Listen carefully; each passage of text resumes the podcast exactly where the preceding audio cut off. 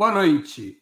Hoje é 10 de março de 2023. Está no ar mais uma edição do programa Outubro. Outubro é apresentado ao vivo de segundas às sextas-feiras, a partir das 19 horas. Cada edição com um trio fixo de convidados, homens e mulheres, que representam o que há de melhor na análise sobre os acontecimentos nacionais e internacionais. Hoje teremos a participação de Vanessa Martina Silva, jornalista, mestranda do PROLAN, Programa de Integração Latino-Americana da USP, e editora da revista eletrônica Diálogos do Sul. Igor Felipe, jornalista e integrante do Conselho Editorial do Jornal Brasil de Fato, da TV dos Trabalhadores e da Rede Brasil Atual. E José Genuíno, histórico militante da esquerda brasileira, ex-deputado federal e ex-presidente nacional do Partido dos Trabalhadores. Em nome de Opera Mundi, cumprimento os três convidados. Também informo que faremos o possível para repassar aos nossos analistas de hoje eventuais perguntas da audiência, com prioridade aquelas realizadas por membros de nosso canal no YouTube ou que forem acompanhadas por contribuições através do Super Chat e do Super Sticker. Feitas as devidas apresentações, passo à primeira pergunta de nossa noitada. Há muita pressão sobre o governo Lula para que abandone a linha tradicional do PT frente aos governos de Cuba, Venezuela e Nicarágua, passando a condenar esses estados em fóruns regionais e mundiais por violação de direitos humanos e de regras democráticas, a exemplo do que já faz a administração chilena de Gabriel Boric, em algumas circunstâncias também a administração colombiana de Gustavo Petro. Qual é a opinião de vocês a esse respeito sobre como deve ou deveria proceder o governo brasileiro? Com a palavra, Vanessa Martina Silva. Bom, boa noite, gente. Prazer estar aqui novamente. A posição do governo Lula, a posição do PT, a posição do Itamaraty, deve ser a posição de autodeterminação dos povos, respeito à soberania internacional e respeito é, e, e respeito às políticas que são definidas nesses marcos. Ou seja, esses três exemplos, Cuba, Venezuela e Nicarágua, se problemas tiverem e tem e terão, é preciso resolver via diplomacia, via articulação entre estados para tentar, como é o caso venezuelano, que volta e meia temos mesas de negociação com integrantes do governo e da oposição em países, em terceiros países, com o objetivo sempre de promover um diálogo e uma pacificação do país. Então, essa deve ser a posição adotada pelo Brasil. Até o momento, é, principalmente com relação à Nicarágua, que está aí, no, não sai da mídia, hoje, em uma ação que pareceu bastante articulada, eu sou muito ouvinte, uma frequente ouvinte de podcasts, e hoje os principais podcasts dos grandes jornais brasileiros, os três, estavam com um programa sobre a Nicarágua e com palavras bastante fortes com relação à definição do governo, já colocando como uma ditadura sanguinária, praticamente. Então, é, parece algo bastante articulado, bastante coordenado, e o governo tem se colocado de uma maneira sóbria e bastante correta, desde o meu ponto de vista, que é não acatar aí a resolução da ONU com um tom bastante equivocado com relação à Nicarágua. E talvez aí como uma perspectiva futura, o Brasil talvez possa adotar a linha que foi, como eu disse, adotada já algumas vezes com relação à Venezuela, de procurar um diálogo aí entre o governo e essa oposição que está internacionalmente fazendo realmente bastante barulho. Muito bem. Com a palavra, Igor Felipe. Boa noite, Breno. Boa noite, Vanessa. Boa noite, Genuíno e todo o público do Opera Mundi. Eu acredito que a posição do Brasil deve se balizar pela, pelo princípio da autodeterminação dos povos. E nós precisamos compreender que as movimentações que existem é, na ONU, é, em outras cortes internacionais, elas são sempre balizadas pelos interesses do imperialismo dos Estados Unidos, que atuam na América Latina no sentido de destabilizar todos aqueles que não são alinhados aos seus interesses. Então, nós temos aí o caso histórico de Cuba, né, que sempre esteve no centro do conflito com os Estados Unidos na América Latina pela sua revolução triunfante em 1959. É, mais recentemente, é, a Venezuela, com, sob o governo do presidente Hugo Chávez, que inclusive nessa semana né, completou 10 anos da sua passagem, de certa forma tomou esse lugar no, nas décadas passadas, e agora eles estão explorando as contradições, problemas e equívocos que de fato existem no governo da Nicarágua. Eu acredito que o Brasil deve seguir uma, opinião, uma posição de respeitar a autodeterminação dos povos. Acho que é interessante essa posição que a Vanessa coloca, de que o Brasil pode cumprir um papel, inclusive, de diálogo, intermediação da relação de governos, oposição, no sentido de estabilizar situações de conflito. Mas o Brasil não pode, de forma alguma, ter uma posição de alinhamento automático aos interesses dos Estados Unidos. Então, para isso, tem que atuar de forma inteligente, porque existe claramente uma, uma, uma linha né, articulada a nível continental para explorar as contradições da Nicarágua. Então, você pega toda a resolução da ONU, agora os, os editoriais dos jornais, os podcasts. Então, essa área internacional sempre foi uma área na qual a direita no Brasil tenta desgastar é, a esquerda e tenta desgastar o PT e o Lula. E mais uma vez isso se reproduz. Acredito que é preciso que o governo e também o PT se coloquem de forma clara no debate político, é, coloque suas posições, mas que de forma alguma desrespeite é, a autonomia e a autodeterminação dos povos. Genuíno com a palavra essa questão, eu queria defender, com base no artigo 4 da Constituição, que a República do Brasil se rege pelo seguinte princípio: independência nacional, prevalência dos direitos humanos, autodeterminação dos povos, não intervenção nos assuntos internos de qualquer país, igualdade entre os Estados, defesa da paz, solução pacífica para os conflitos, repúdio ao terrorismo e ao racismo, e cooperação entre os povos, particularmente no que diz respeito à América Latina e Caribe.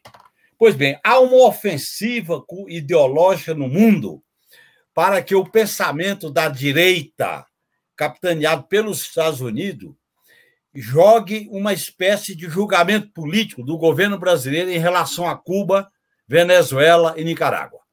Eu vou deixar muito claro: Cuba é uma grande conquista dos trabalhadores e, das, e da Revolução Socialista e é um patrimônio da humanidade. Usando, inclusive, uma expressão que já foi usada pelo Boaventura. A Nicarágua tem um processo de transformação revolucionária que veio com o golpe, a experiência da Venezuela, inclusive as formas de democracia direta que é exercida lá. No caso das contradições e problemas da Nicarágua, nós devemos ter, enquanto partido, uma posição de, de, de diálogo e de debate, mas respeitando os princípios da não intervenção dos assuntos internos e de buscar pontes, diálogo com, esse, com o governo da Nicarágua. Portanto, nós não podemos ser, a, ser a, vamos dizer assim, domesticado pela posição política dos Estados Unidos, do mundo ocidental, para que a esquerda assuma a posição de correr de transmissão dessa verdadeira guerra fria, dessa guerra ideológica. Isso acontece já aconteceu com a Ucrânia, agora acontece com os países da América Latina, porque o que está em jogo aí é criar embaraço para a integração sul-americana, Caribe. É exatamente esse é o problema que está em jogo. E o Brasil tem que ter uma posição de independência, tem que ter uma posição clara de diálogo e não aceitar as condenações produzidas pela hegemonia americana, como tentaram fazer em relação à Nicarágua.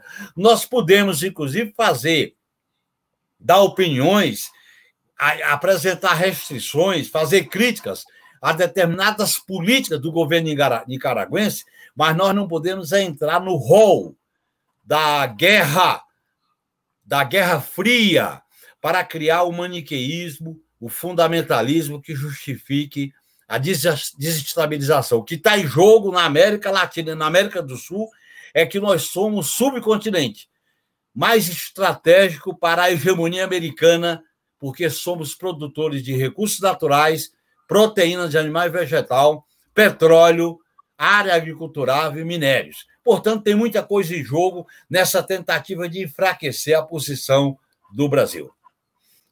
Muito bem, vamos para mais uma questão.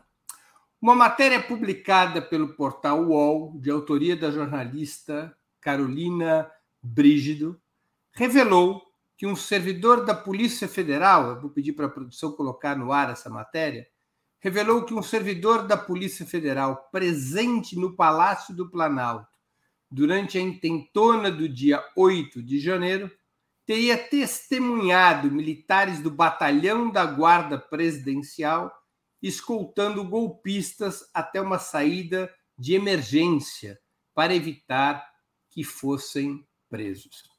Essa informação, que já é do conhecimento da Corte Suprema, teria sido decisiva para que o ministro Alexandre de Moraes autorizasse a Polícia Federal a investigar militares envolvidos na intentona bolsonarista. Mas fica uma questão. As investigações da PF sobre oficiais das Forças Armadas. Deveriam se restringir a fardados que participaram dos atos de vandalismo naquele episódio, como é a tese defendida por diversos setores para evitar um confronto com as Forças Armadas, ou essas investigações deveriam ir além, abarcando toda a cadeia de comando, desde os primeiros acampamentos diante dos quartéis, incluindo nessas investigações temas como a omissão da defesa militar da Praça dos Três Poderes no dia 8 de janeiro. Com a palavra, Igor Felipe. Breno, eu acredito que a investigação ela tem que é, buscar identificar e julgar todos os envolvidos é, no ataque às instituições da República no dia 8 de janeiro. Então, as investigações devem ir desde aqueles que estavam lá e fizeram os atos de destruição e vandalismo, como aqueles que financiaram, é, viabilizaram os ônibus, a estrutura, né? A gente tem depoimento de que havia grupos com rádio, que havia uma organização, que não foi uma ação espontânea. Então, aqueles que organizaram, aqueles que financiaram e aqueles que planejaram. E aqueles que, de certa forma, é, é, protegeram aqueles que fizeram as ações na hora da sua dispersão.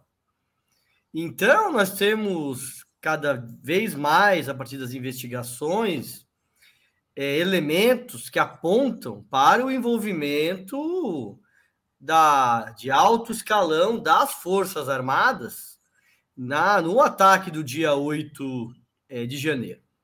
Tanto pela posição ou a omissão da Guarda, que é um setor de inteligência que teria que proteger o palácio, como também os elementos sobre o envolvimento do GSI é, na ação do dia 8. E o que é mais assustador, que é o relato do Washington Post, que é a ação dos militares na frente do quartel de colocar dois blindados em frente ao, ao QG é, das forças do Exército em Brasília para proteger e impedir que os vândalos fossem presos é, depois que houve a intervenção federal. Então, Breno, tem que ser feita uma investigação profunda, de cabo a rabo, pra, porque esse é um fato marcante da história brasileira.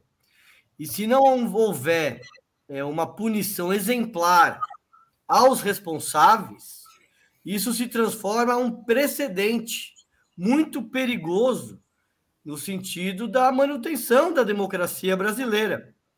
Então, acredito que as instituições têm a responsabilidade e o dever de fazer uma profunda investigação, tentar ver todos os elos dessa operação golpista do dia 8 de janeiro e julgar e culpar, punir todos os responsáveis, inclusive aqueles que são das Forças Armadas, seja do Exército, seja da Marinha, seja da Aeronáutica, seja capitão, seja brigadeiro, seja general, para que todos sejam punidos. E isso marque como um exemplo para que não seja marcado esse episódio pela impunidade, porque a impunidade ela sempre é a mãe é, das crises futuras que virão.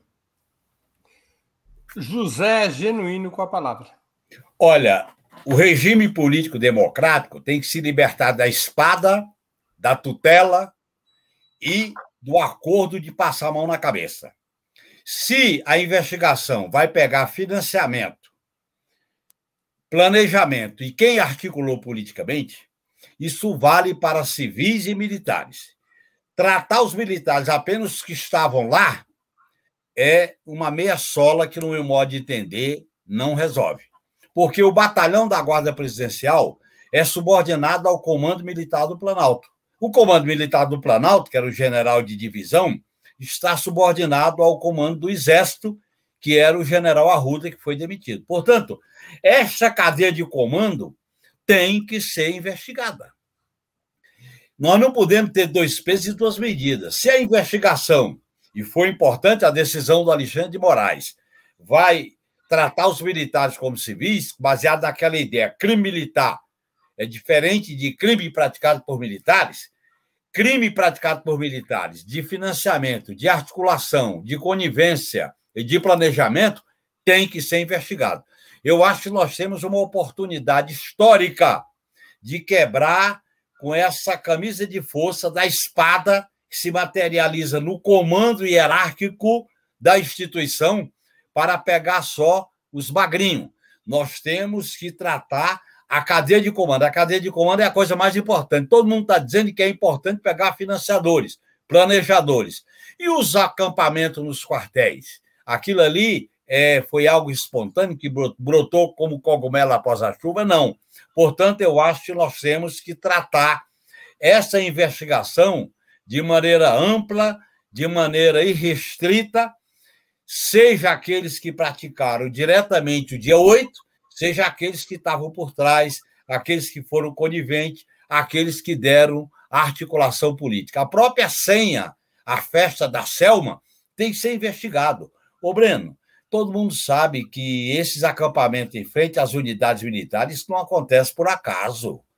Seria muita ingenuidade a gente achar que foi uma mera manifestação de pensamento. Portanto, eu acho que essas investigações são fundamentais fundamentais até para a gente enfraquecer essa visão corporativista da justiça militar.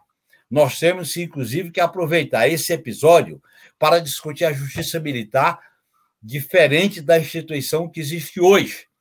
A justiça militar ela se dá no engajamento dos militares em operações, que é no concreto, e não como a justiça militar permanente, como existe hoje as auditorias, e o Tribunal Superior Militar. Portanto, eu acho que essa investigação tem que atingir a cadeia de comando.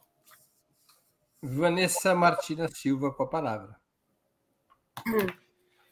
Muito bem. É, eu também eu concordo com, com o que foi dito anteriormente. E essa questão dos militares é central nesse tema. Inclusive, é o mote aqui dessa conversa, né? Sobre a chamada aí do programa, sobre o bolsonarismo. E é fundamental que seja investigado. Só que há uma outra ponta nessa história e que eu acho que está ficando perdida, que é a ponta política. Então, ok, é preciso investigar os militares e, e porque é isso que o Breno colocou a resposta na pergunta, na verdade. É, precisa se chegar não somente a, a quem estava agindo e atuando ali naquele episódio, mas é preciso chegar aos mandantes, aos cabeças e aos financiadores. Nesse tema dos financiadores, tem uma outra questão, que é a questão do apoio político. Eu vou dar um exemplo.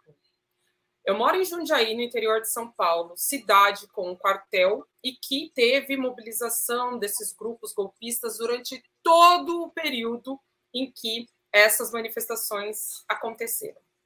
E aqui nós tivemos a participação direta, comprovada, documentada. Eu fiz uma reportagem mostrando o envolvimento de vereadores diretamente, apoiando, dando suporte, é, dando, enfim, comida, estrutura para as pessoas que estavam acampadas. Eu conversei com vários desses vereadores e eles não tiveram qualquer pudor em apoiar essas manifestações. Dos 19, três me disseram em alto bom som, e, enfim, não foi algo off-record, não foi nada é, gravado, né, que você não pode divulgar. E eles não tiveram o menor pudor. Aqui, o prefeito não tomou nenhuma atitude com relação a, por exemplo, obstrução de local público, entre outras irregularidades que aconteceram naquele local. E aí eu pergunto: qual é a discussão para uma punição a esses vereadores? Qual é a punição, inclusive para o prefeito, que foi totalmente conivente durante todo o período em que esses atos foram realizados? Inclusive, algo muito, enfim, que me deu bastante raiva foi que meu companheiro tomou uma multa por carregar uma bandeira provocativa, obviamente, carregar uma bandeira é, vermelha e, e tal, do lado de fora da janela. Ele foi multado. Esses golpistas que estiveram com é, carros gigantes, caminhões e um daqueles, aquelas coisas que, que erguem assim, de fazer prédio, é, com a bandeira nacional durante meses. Quem pagava por aquele veículo? Essas pessoas continuam aí. Poucas foram punidas. Eu vi punição envolvendo financiadores de passagem e ônibus para Brasília. Mas com relação à cidade, nada se discute mais a esse respeito. Colocaram um peso sobre o tema e não tem discussão. E como Jundiaí, outras tantas cidades de São Paulo e do interior do Brasil viram situação semelhante acontecer e esses mesmos vereadores vão se candidatar aí em 2024 e com chances de serem eleitos, sem nenhuma punição, sem nenhuma restrição pelo dano que causou, causaram aí a nossa democracia. Muito bem. Vamos a mais uma, a, um, a mais uma questão.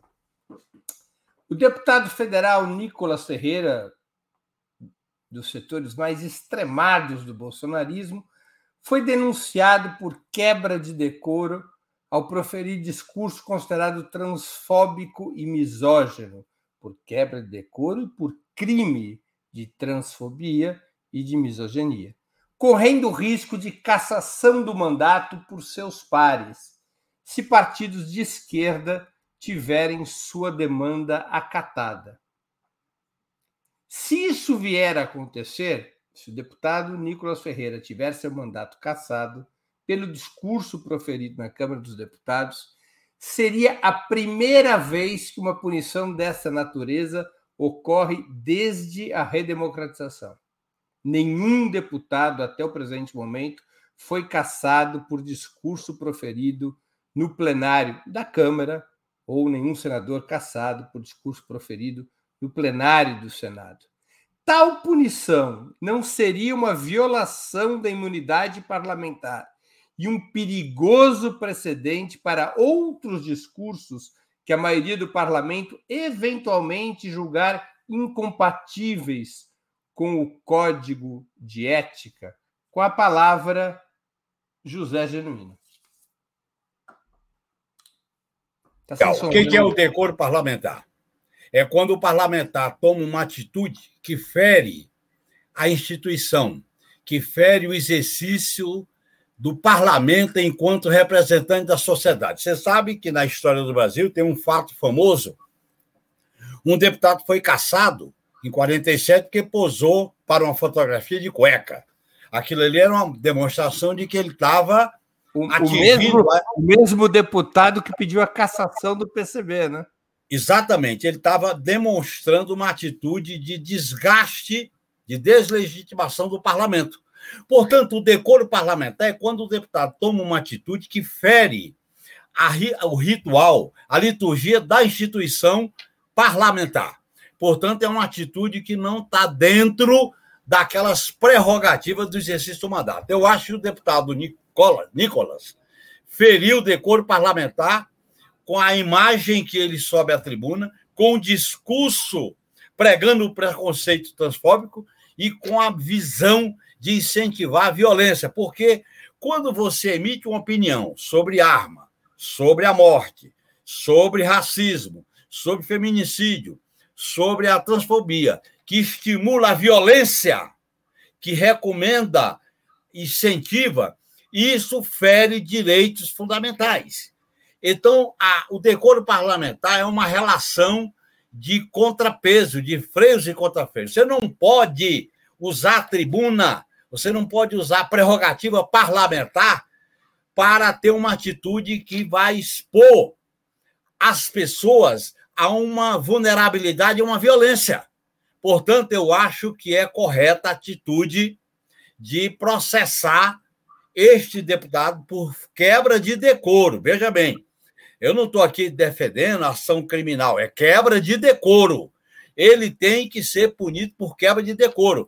Se você amanhã faz um discurso com um parlamentar à esquerda, ele faz aquele discurso defendendo o programa, defendendo as suas teses, defendendo a mudança de regime, defendendo aquilo que é a sua concepção política. Agora, fazer um discurso que incentiva a eliminação do outro, que incentiva a acentuar a vulnerabilidade, que incentiva o preconceito, que reproduz na sociedade um estímulo a esse vale tudo, eu acho que é quebra do decoro e ele tem que ser processado por quebra de decoro.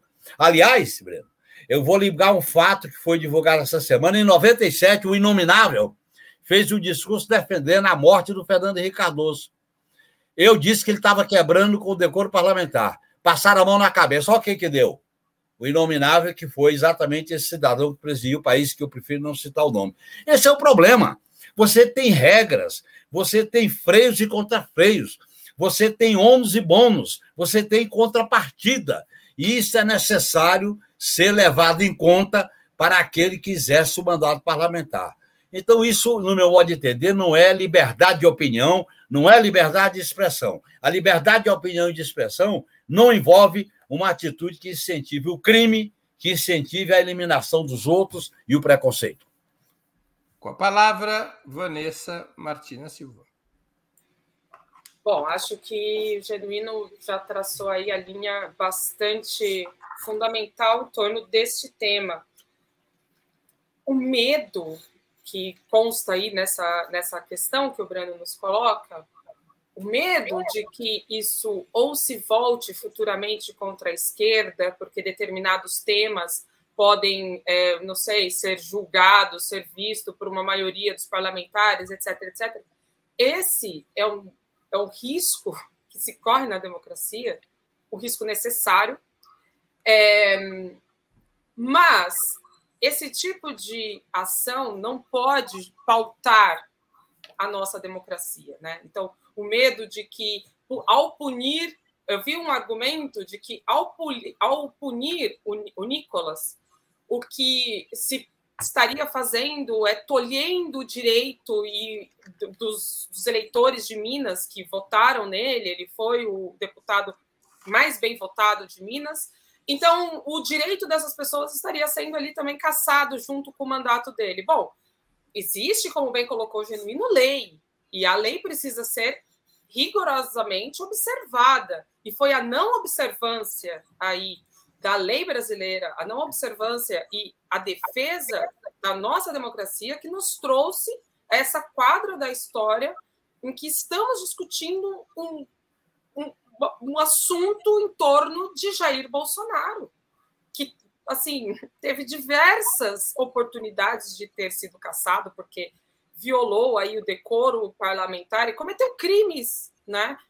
Aí várias vezes. Então o próprio voto no impeachment da presidenta Dilma, em que ele saúda o, o torturador Coronel Brilhante Ustra, isso já é uma excrescência completa e ali ele teria que ter sido rigorosamente punido. Não foi, esse foi o erro. Então, o, o Nicolas, é, ele está cometendo um crime, e veja, não é um, um achismo, não é uma opinião, e esse é o ponto. Não é uma opinião da esquerda o tema é, da cassação dele.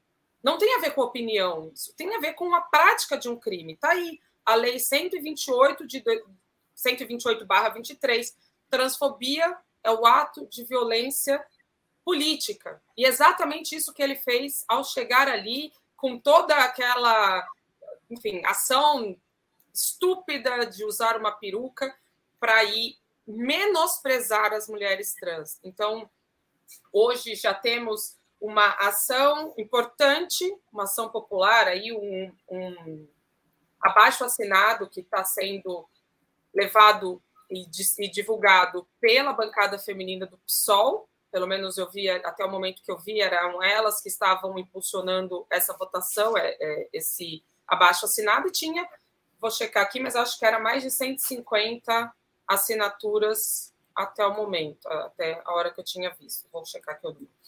Então é isso, assim, é, é importante a pressão popular e é importante demarcar a linha.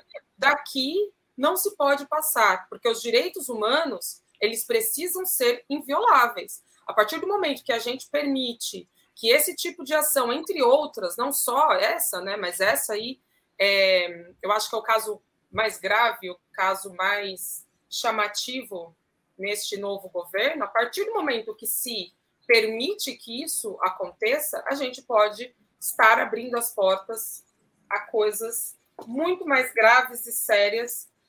E é isso, dando oportunidade para que este rapaz, muito jovem ainda, se torne um desses porta-vozes dessa ferocidade dessas pessoas que são, enfim, recalcadas, que estão aí totalmente na defensiva contra o avanço de direitos e a extensão desses direitos humanos a grupos que sempre estiveram fora desses direitos, como é o caso das mulheres ou homens trans. Igor Felipe. Bem, acho que primeiro é destacar né, essa cena grotesca, né? Que é, é grotesco, é assustador, né? um parlamentar eleito com muitos votos subir à tribuna pleno Dia das Mulheres é, para ter um discurso transfóbico, cometer crimes, né? De certa forma, no, na típico método bolsonarista, é, tentar esconder os crimes como se fosse uma chacota, né? Mas na verdade o que a gente viu foi um ato grotesco e, de certa forma, já aponta o que essas novas faces né, do bolsonarismo vai fazer aí no próximo período. Eu acredito que o Genuíno colocou muito bem. Acho que, primeiro, ele cometeu o crime de quebra de decoro, ele deve ser processado e ele deve ser punido e punido de forma exemplar para coibir outras ações como essa, né? E parece que até mesmo o presidente da Câmara, Arthur Lira, é, manifestou uma posição é, dura né, contra o discurso, entre aspas, do Nicolas Ferreira. Eu acredito que ele tem que ser é, tem que ser processado, tem que ser punido. De fato, a cassação é uma questão polêmica, né? Porque você tem uma contradição entre o, a soberania popular expressa no voto, que é um direito é, da, um direito democrático muito forte, e por outro lado, os crimes que ele cometeu ao subir na tribuna e ter um discurso transfóbico que estimula a violência é, contra mulheres, contra transexuais. Então é é uma situação que eu acho que no próximo período é, vai se colocar o debate. Mas eu acredito que os partidos de esquerda e os partidos é, democráticos como um todo devem ter uma mobilização forte no sentido de cobrar que não acabe em impunidade e que, no mínimo, ele deve ter um mandato suspenso para que se coloque que esse tipo de atitude não é aceita nem no Congresso Nacional e nem na sociedade brasileira. Muito bem, vamos a mais uma questão. O escândalo das joias presenteadas pela Arábia Saudita, que se aproxima cada vez mais de Jair Bolsonaro, representaria uma bala de prata contra o ex-presidente e seu clã? Seria no terreno da corrupção que o núcleo dirigente da extrema-direita viria a perder força e protagonismo? Com a palavra, Vanessa Martina Silva. Não.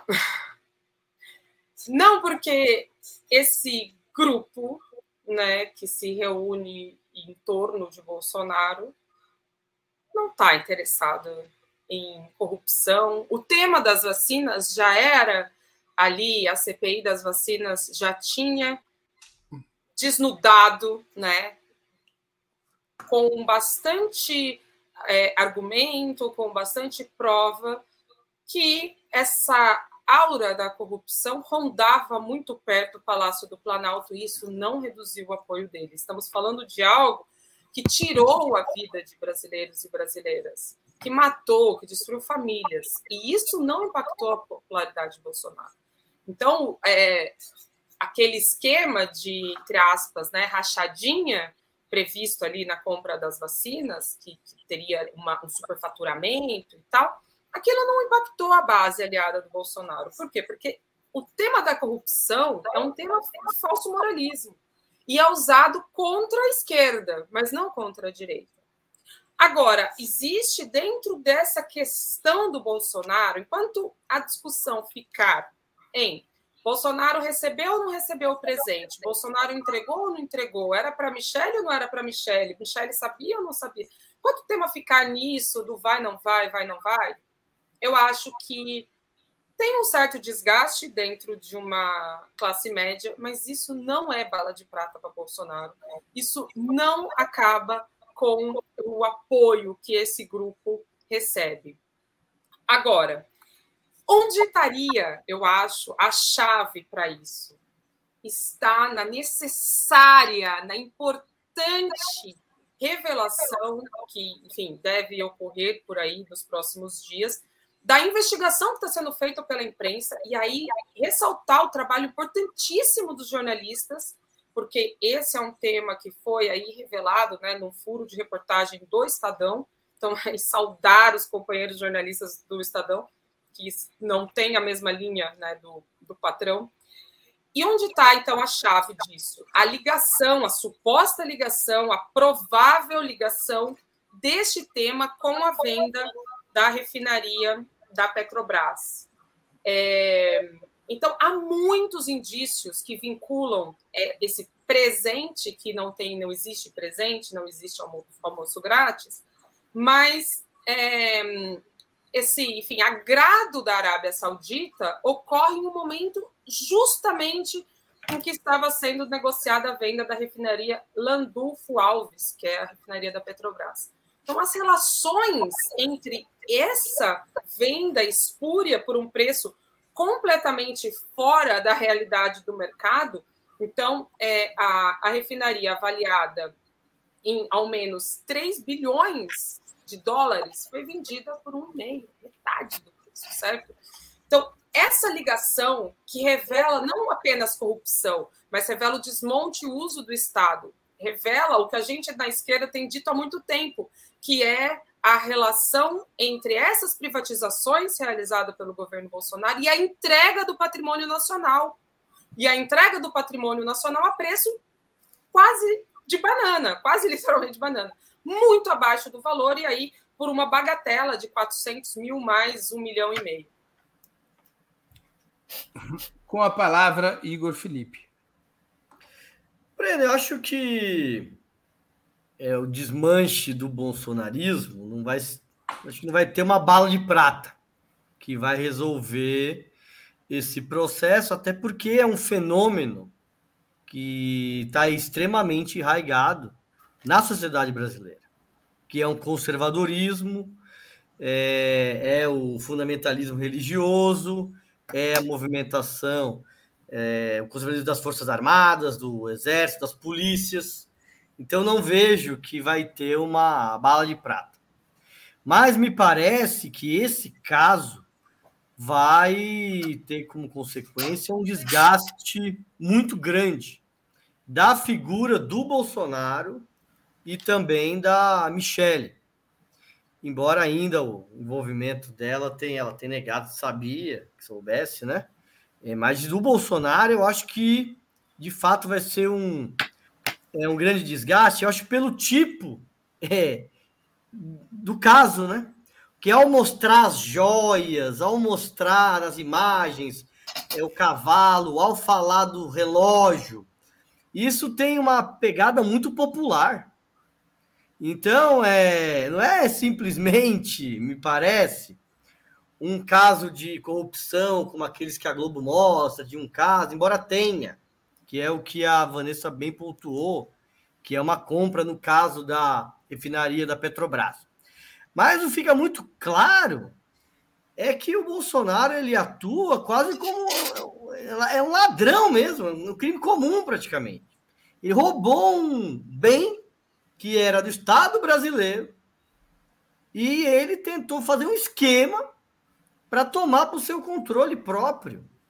Então, às vezes, nem crimes que talvez tenham até mais gravidade do que esses, todos esses que ele cometeu durante quatro anos, talvez tenha cometido outros mais graves. Mas esse eu acho que consegue traduzir é, de forma muito popular é, o tipo de, é, de ação que o Bolsonaro faz e desnudar que a luta contra a corrupção era uma hipocrisia e que o Bolsonaro estava utilizando a presidência da República para enriquecer por meio da, de bens e presentes e de todas as formas, né?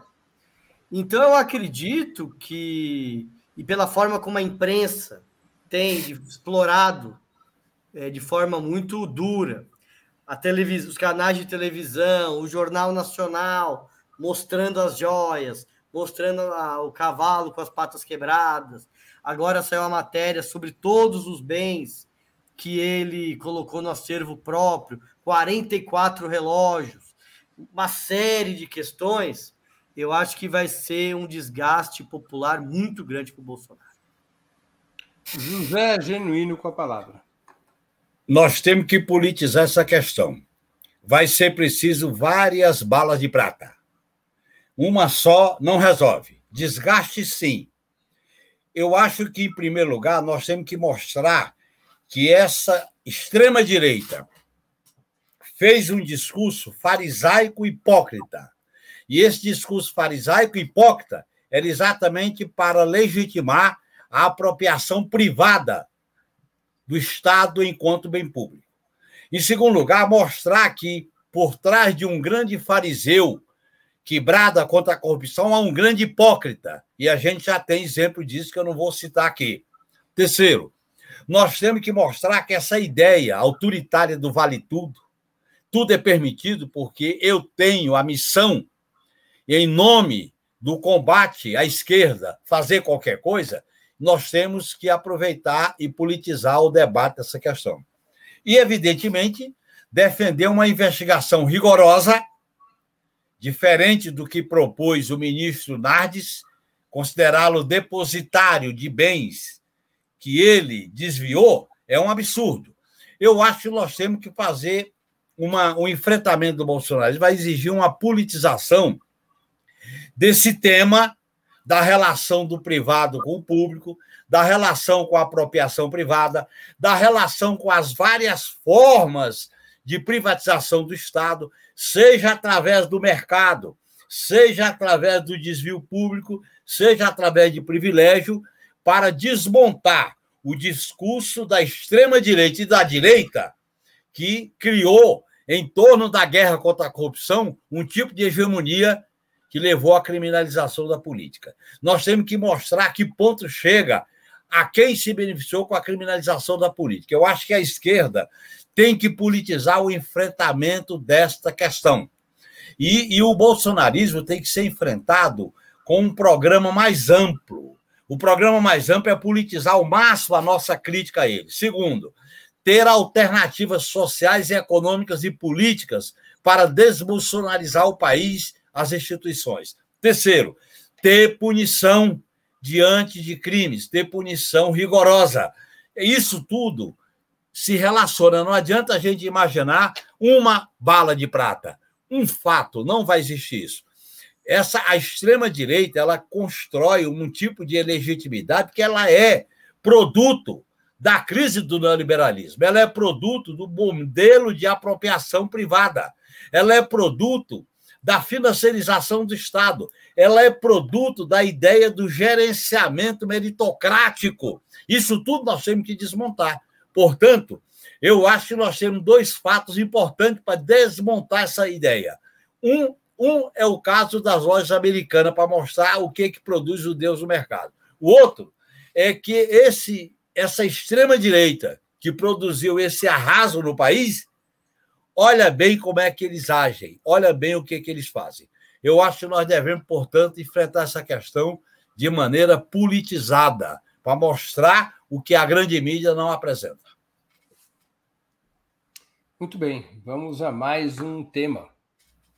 Eventual desgaste e isolamento de Bolsonaro poderia abrir caminho para uma reorganização da extrema-direita com um giro ao centro de certos setores dessa fração política, buscando uma frente ampla conservadora que buscasse arrastar ou dividir a velha direita liberal para melhor combater o PT e o governo Lula, tendo como ensaio geral as eleições municipais de 2024, como já propôs Ciro Nogueira, principal dirigente do PP e ex-ministro-chefe da Casa Civil de Bolsonaro, Ciro Nogueira, disse que a mãe de todas as batalhas para 26 é a eleição para a Prefeitura de São Paulo em, 1900, em 2024 e que deveria ser formada uma frente de todos os setores conservadores para impedir a vitória de Bolos e sua aliança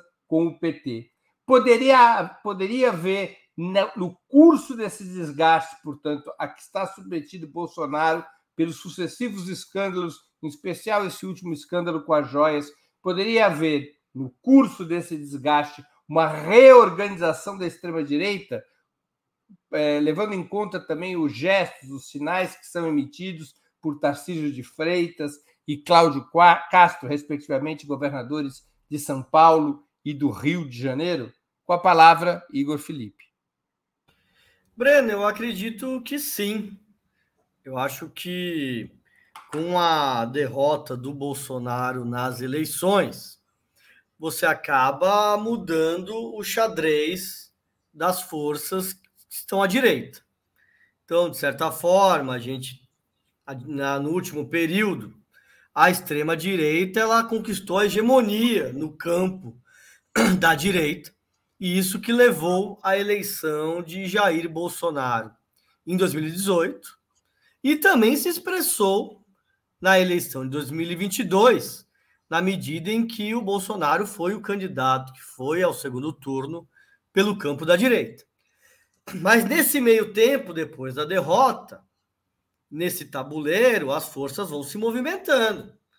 Na medida em que Bolsonaro perde a eleição, que era a grande expressão da extrema-direita, esse setor acaba tendo um refluxo.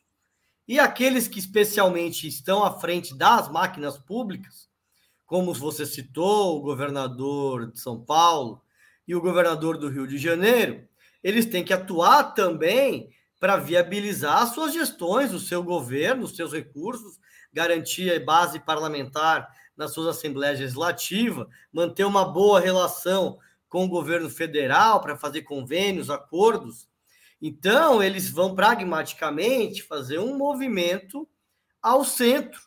E isso, de certa forma, reposiciona o bolsonarismo, mas eu acho que é importante é pontuar que eles não é por isso que eles deixam de ser bolsonaristas. Porque eu acho que a grande questão do programa é que diferencia a direita é, tradicional da extrema direita, eles acabam mantendo essas posições que a gente vê no ponto da, do discurso conservador do ponto de vista moral, é, no discurso ultra neoliberal é, na economia, é, no combate aos direitos das mulheres, dos negros e do LGBT, no processo de criminalização às lutas populares, é claro que isso vai se manifestar na medida em que eles vão para o centro de outra forma, mas eles não abandonaram essas bandeiras e esse programa.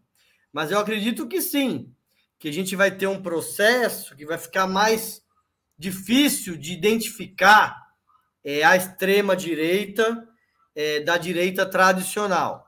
Mas eu acredito é, que a extrema direita, pelo menos por enquanto, e pela tanto pela força que ela manifestou nas eleições, como pela força desse programa de extrema direita que tem na sociedade e pela crise que a direita tradicional neoliberal, especialmente você pega os partidos como PSDB, mesmo o PMDB, que são arremedos do que foram no passado, é, a extrema direita eu acho que ela ainda é, vai ter condições de hegemonizar as forças nesse campo da direita. Com a palavra, José Genuíno. Lugar, eu entendo que o cenário mais provável, Breno, não é esse que você pintou.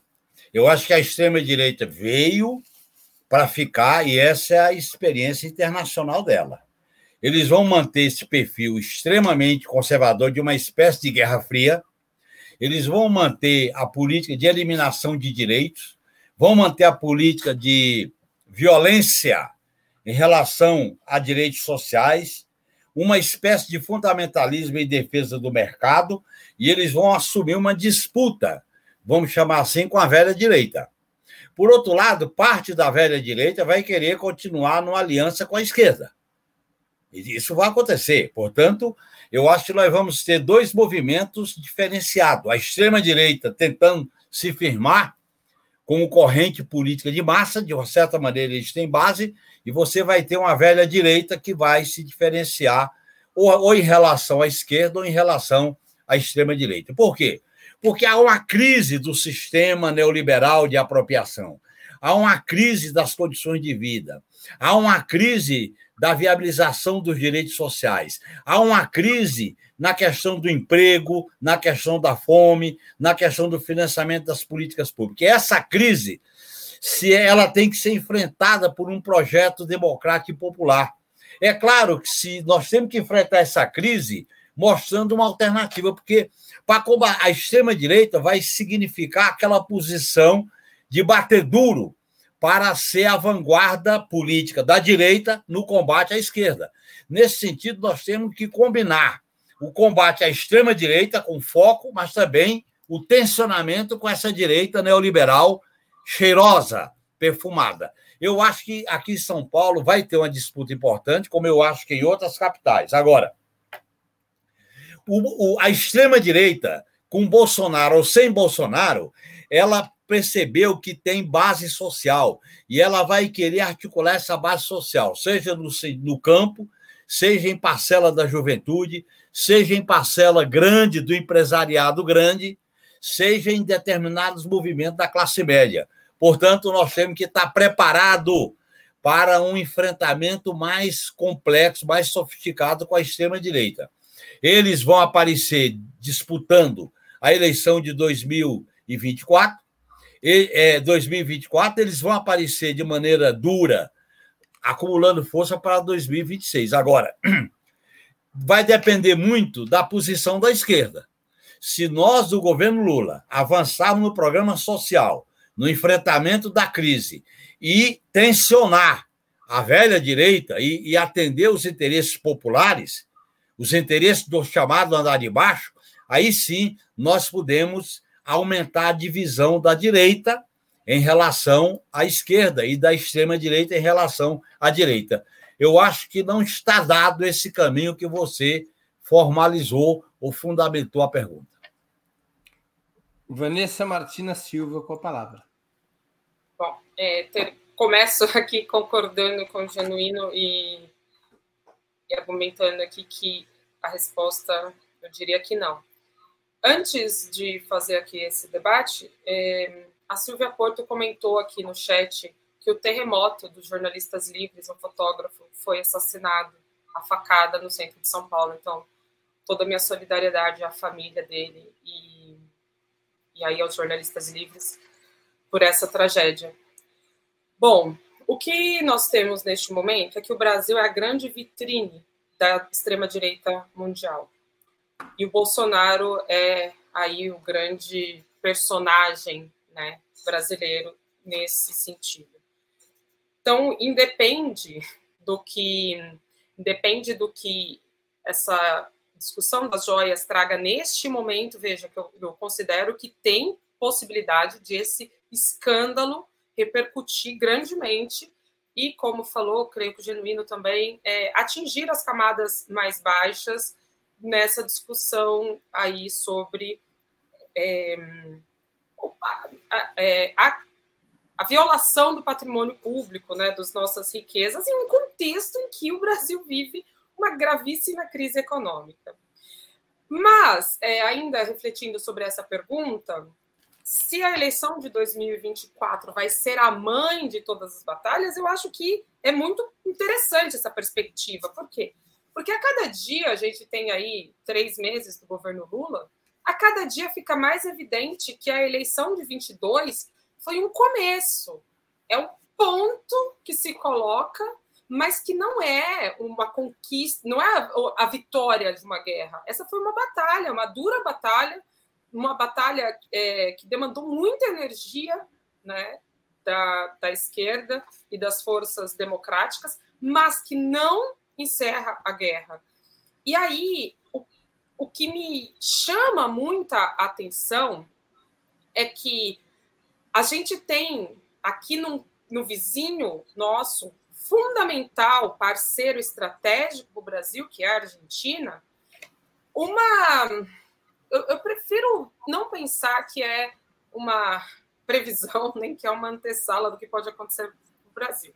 Mas o que nós tivemos lá foi um governo de esquerda que assumiu após um governo de direita que deixou um país desmontado, numa crise econômica, uma situação é, financeira muito difícil, e Fernandes, Alberto Fernandes, não deu conta de resolver a encruzilhada em que o país se encontrava. E o resultado disso, neste ano teremos eleição, e o candidato favorito neste momento, neste momento que falamos agora, é o Javier Milei que é o Bolsonaro, é, é quase um Nicolas Ferreira, assim, de tão. É, tem um quê de circense e de. Né, mas que é um extremista de direita. Nossa, mas já acabou o tempo. Que é um extremista de direita e que está aí à frente da, da perspectiva eleitoral. Isso é assustador. Então, fica aí essa questão, porque essa disputa de 24 no Brasil vai ser essencial e se São Paulo vai comandar é, os caminhos, né, se a Prefeitura de São Paulo vai comandar os caminhos aí da, da perspectiva da direita e da esquerda, enfim, neste momento é difícil de vaticinar. Mas essa força desse bolsonarismo vem e vem forte, porque tem quase metade da população ainda apoiando esse movimento. Chegamos ao final de mais uma edição do programa Outubro. Eu conversei hoje com Vanessa Martina Silva, José Genuíno e Igor Felipe. Nós voltaremos a nos ver na próxima sexta-feira, dia 17 de março. Muito obrigado aos convidados, aos convidados e à convidada e à audiência. Boa noite e boa sorte a todos e a todas. Tchau, tchau.